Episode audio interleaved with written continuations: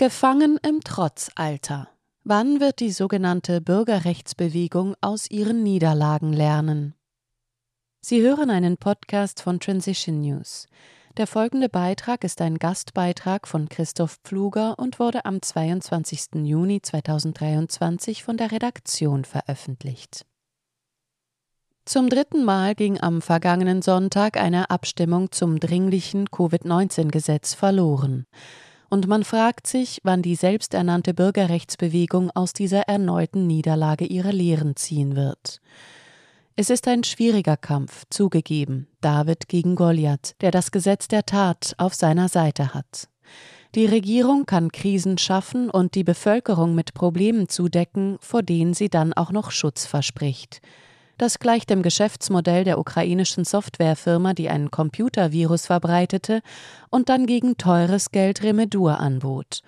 Die Krise ist gewissermaßen das Geschäftsmodell der Regierungen geworden, ob konstruiert wie die Pandemie oder real wie der drohende Konkurs der Credit Suisse, sind Notrecht und die Umgehung von Volk und Parlament die opportunen Instrumente.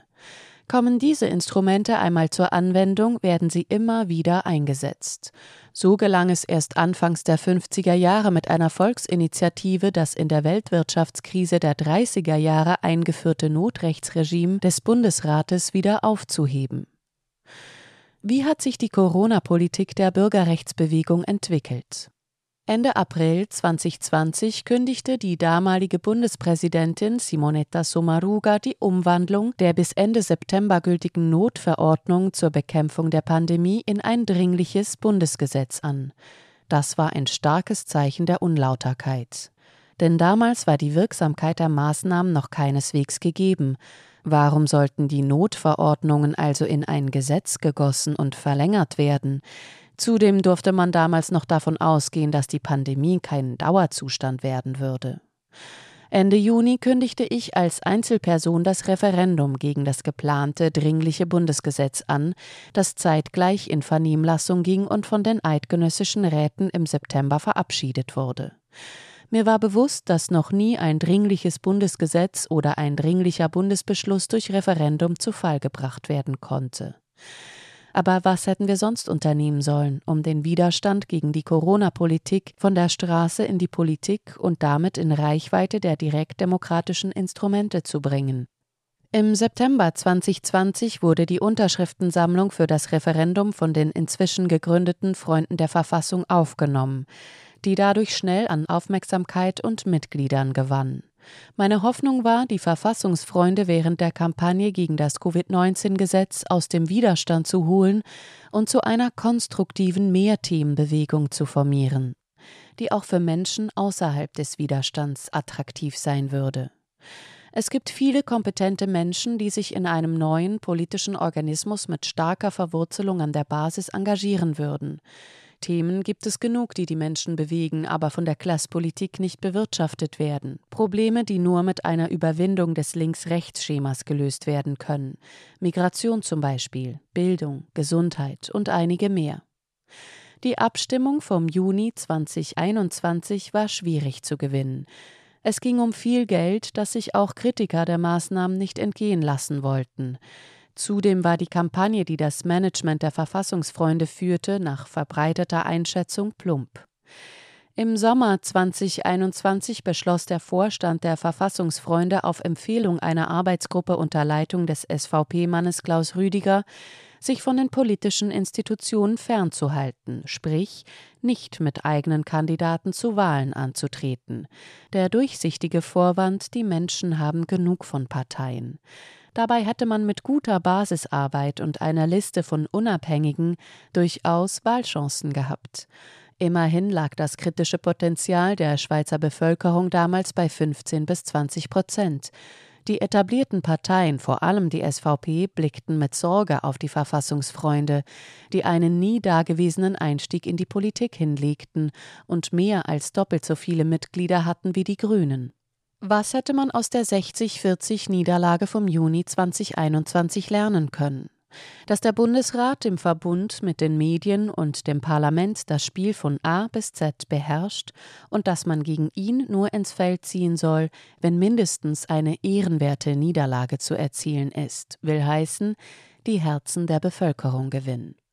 Nichtsdestotrotz wurde kurz nach der Abstimmung das bereits früher vom Netzwerk Impfentscheid angekündigte Referendum gegen eine erste Änderung des Covid-19-Gesetzes mit Nachdruck betrieben und höchst erfolgreich abgeschlossen. Die 187.000 Unterschriften, die im Juli 2021 eingereicht wurden, allerdings ohne Beglaubigung, sind vermutlich Rekord in der Schweizer Referendumsgeschichte. Wie blind Erfolg machen kann, zeigte dann die zweite Abstimmung zum Covid-19-Gesetz vom November 2021. Obwohl damals bereits mehr als die Hälfte der Bevölkerung geimpft war, den Behörden also vertraute, griff die Kampagne die Regierungspolitik frontal und aggressiv an. Dabei hätte man die Geimpften mit einer versöhnlichen Kampagne ins Boot holen müssen, wenigstens mit einer alternativen Kampagne. Davon wollten die Verfassungsfreunde mit einem internen Demokratieproblem, eine bereits verabschiedete Statutenreform musste wegen Missachtung der Rechte der Mitglieder zurückgezogen werden, aber nichts wissen. So kam es, wie es kommen musste. Die Geimpften gewannen die Abstimmung gegen die Ungeimpften mit 62 zu 38 Prozent. Dabei wurde förmlich bis zum Umfallen mit Plakaten und Flyern gekämpft. Was hätte man aus der Niederlage lernen müssen? Eine Abstimmung gewinnt man nur mit der Bevölkerung. Und wer die Revanche verliert, muss sich zurückziehen, die Kräfte sammeln und sich ein neues Feld für eine nächste Kampagne suchen. Aber das Gegenteil geschah. Anstatt sich zu sammeln, begann die Bewegung sich zu zerfleischen. Die Führungsriege der Verfassungsfreunde trat geschlossen zurück. Die Jadochenkämpfe um die Nachfolge als führende Kraft der Bewegung setzte ein, die bis heute anhalten. Im Herbst 2022 dann der Versuch von neuen Kräften, die Führung an sich zu reißen und es diesmal besser zu machen. Der lautstarke Nicolas Rimoldi kündigte mit seiner jugendlich geprägten Bewegung maßvoll das Referendum gegen die Verlängerung des Covid-19-Gesetzes an. Die Unterschriftensammlung gelang mit Ach und Krach und unter Mithilfe der Verfassungsfreunde und 22 weiteren Organisationen. Das Fußvolk hatte genug von der harten Straßenarbeit und war schwer zu motivieren zur Unterschriftensammlung und später zum Abstimmungskampf. Die Kampagne war durchaus versöhnlich und hätte eigentlich die Bevölkerungsmehrheit überzeugen müssen. Das unnötige Covid-19-Gesetz braucht es nicht. Überwinden wir die Spaltung. Aber wieder folgen knapp 62 Prozent der Stimmbürger dem Bundesrat, der sich in dieser Abstimmung vornehm zurückhielt. Die Geimpften wollen sich offenbar nicht sagen lassen, dass ihre Entscheidung, sich stechen zu lassen, unvorsichtig war. Viele Opfer von Nebenwirkungen werden zudem als Long-Covid-Patienten behandelt und damit im alten Narrativ gehalten. Was können wir aus dieser erneuten Niederlage lernen? Die Lektion ist hart. Wir sind als kritisches Kollektiv nicht lernfähig. Wir wiederholen dieselben Fehler und schwächen uns bis zur Bedeutungslosigkeit. Ein schmerzhafter Niedergang einer einst machtvollen Bewegung.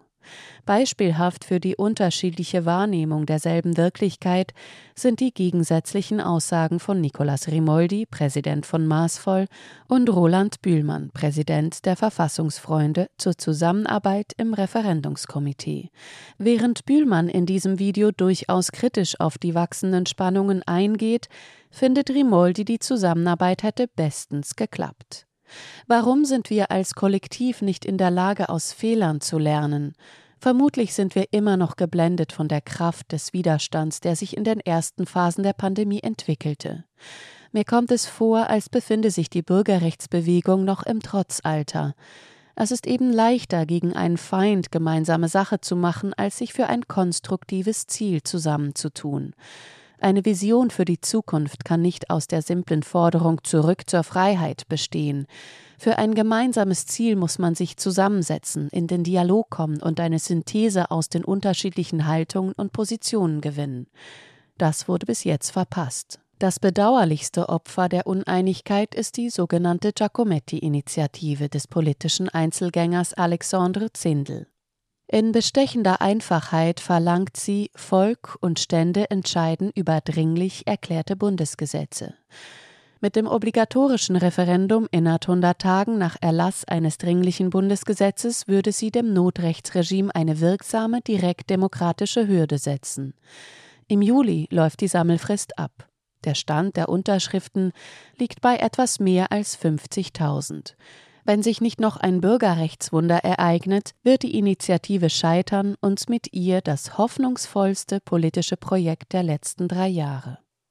Eine Möglichkeit, gemeinsam etwas zu erreichen, bieten nun die anstehenden nationalen Wahlen. Davon ist bis jetzt nicht viel zu sehen. Im Gegenteil, die Animositäten in den geschlossenen Foren gehen schon so weit, dass sie bald öffentlich werden. Der Hickhack lässt keinen Erfolg im Herbst erwarten. Wenn es darum geht, gemeinsame Ziele zu entwickeln, sind nicht die Kämpfer und Lautsprecher gefragt, die bis jetzt den Widerstand prägten. Jetzt braucht es die sanfteren, verbindenden Kräfte, die zuhören können und Brücken bauen. Nur, wo sind sie? Sie hörten einen Podcast von Transition News. Mein Name ist Isabel Barth. Ich wünsche Ihnen und Herrn Pfluger einen schönen Tag und ich sage bis zum nächsten Mal. Dieser Podcast konnte nur entstehen, weil zahlreiche Leserinnen und Leser Transition News regelmäßig durch Spenden unterstützen. Wenn auch Sie uns unterstützen wollen, klicken Sie den entsprechenden Button auf unserer Webseite an. Vielen Dank und merci vielmal.